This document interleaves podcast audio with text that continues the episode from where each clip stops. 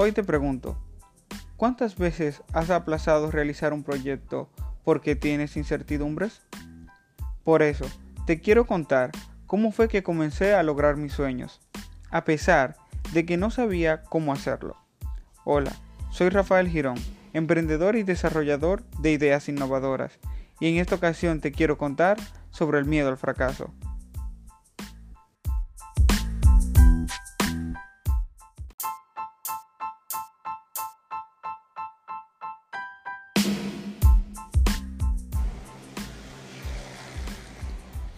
En esta ocasión te voy a hablar acerca del miedo al fracaso que tenemos o el miedo a cometer errores. En ambos casos eh, podríamos decir que es lo mismo.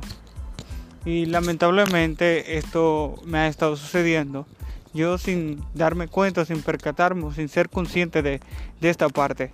Y veo también que al igual que yo, tú y otras personas también tenemos eh, esa misma característica, que a veces no lanzamos un proyecto, a veces no lanzamos una idea de negocio o precisamente por esta principal causa, la el miedo a equivocarnos, el miedo a, a cometer un error, a que todo no salga como nosotros lo hemos planeado. Y fíjate, primero, ¿de dónde viene esto? Hay que evaluar cuál es la de dónde viene este miedo para poder identificar esa primera parte y nosotros poder solucionar el problema de raíz. Porque esta tarde estaba hablando con uno de los compañeros de trabajo y él me muestra que la mejor forma de solucionar un problema, que esto es bastante útil, la mejor forma de solucionar un problema es encontrar la causa del problema no el culpable, sino cuál es la causa, la razón del problema y entonces ahí solucionar en verdad el, problema, buscarle la solución a esa causa. ¿Por qué? Porque él me indica y, y me muestra, grandioso, que si intentamos solucionar el problema de forma ya sea de porque él surja y oh, tenemos un problema, lo, lo solucionamos, eso es como pasarle un paño tibio. Y eso no funciona. ¿Por qué? Porque va a seguir surgiendo el problema porque nosotros no hemos solucionado la causa. Y esto no crea otro problema. ¿Ves? Por eso hay que encontrar la causa. ¿Y cuál es la causa de por cuál nosotros mm, tenemos ese miedo, tenemos ese temor a realizar nuevas actividades, a que no nos salgan las cosas según lo provisto? Bueno, primero comenzamos porque en la escuela nos enseñan esto, nos enseñan a que tenemos que pasar un examen, pasar de nivel y si no lo pasas, pues te quemas, pues repruebas. Y entonces comienza ahí, entonces comenzamos nosotros a que tenemos un temor bastante grande porque no queremos reprobar. Tenemos un temor aún mayor porque eh, no queremos quemarnos, no queremos eh, eh, sentirnos mal porque otras personas, porque sentimos que es una competencia y sentimos, oh, aquella persona aprobó, pero yo no. Y eso está mal. Claro, no digo que el sistema educativo sea perfecto y tenga que ser perfecto, pero eso es una de las causas principales por las cuales nosotros comenzamos a tener este temor.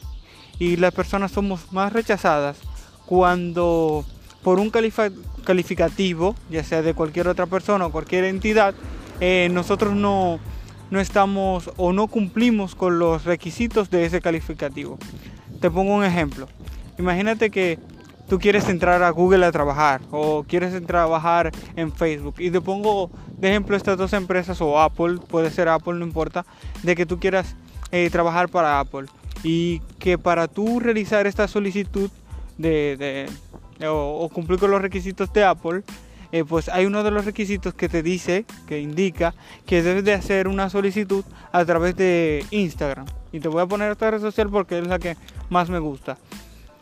Que tú tengas que hacer una solicitud por Instagram y tienes que publicar en tu perfil de Instagram, en, en su perfil de Instagram donde lo van a estar viendo un montón de gente, tienes que publicar que estás solicitando por Apple ¿Y qué va a pasar? Imagínate que tú repruebes, que tú no apruebes, que tú no cumplas con los requisitos porque no es lo que, eh, tú no eres lo que ellos están buscando.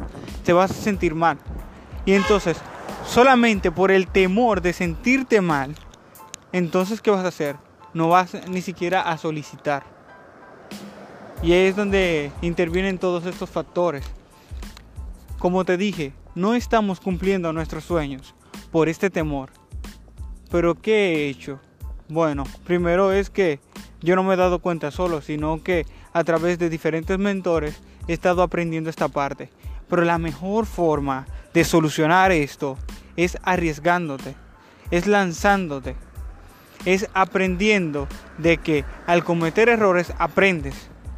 Es como montar bicicleta. Cuando andas en bici, cuando comienzas a aprender en bici, no sé, pero a mí me sucedió, es que cuando estás aprendiendo te caes te pelas eh, en, las piernas, te haces heridas y ¿qué pasa?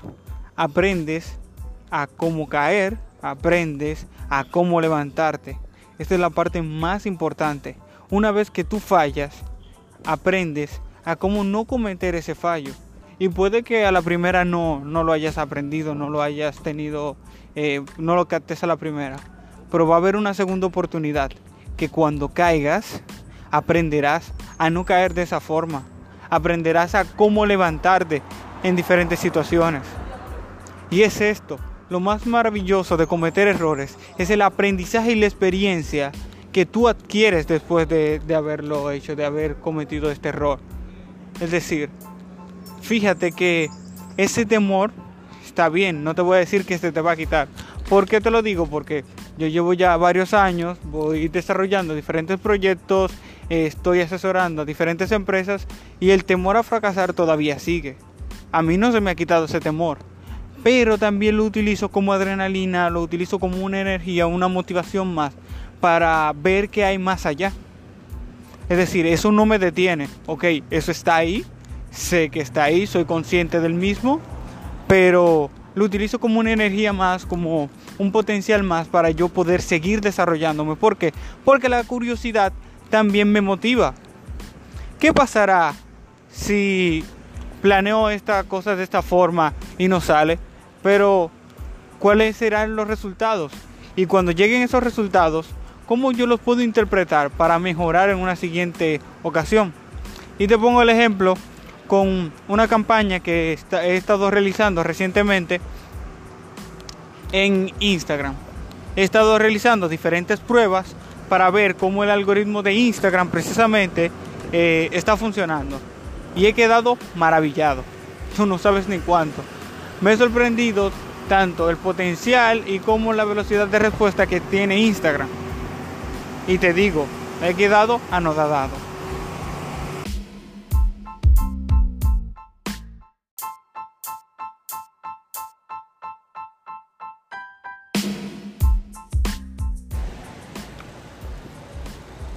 Ok, por el motivo del ruido tuve que cortar. Y te continúo diciendo que este temor no es que se te vaya a ir, no es que se te va a quitar. Yo no te puedo enseñar eso.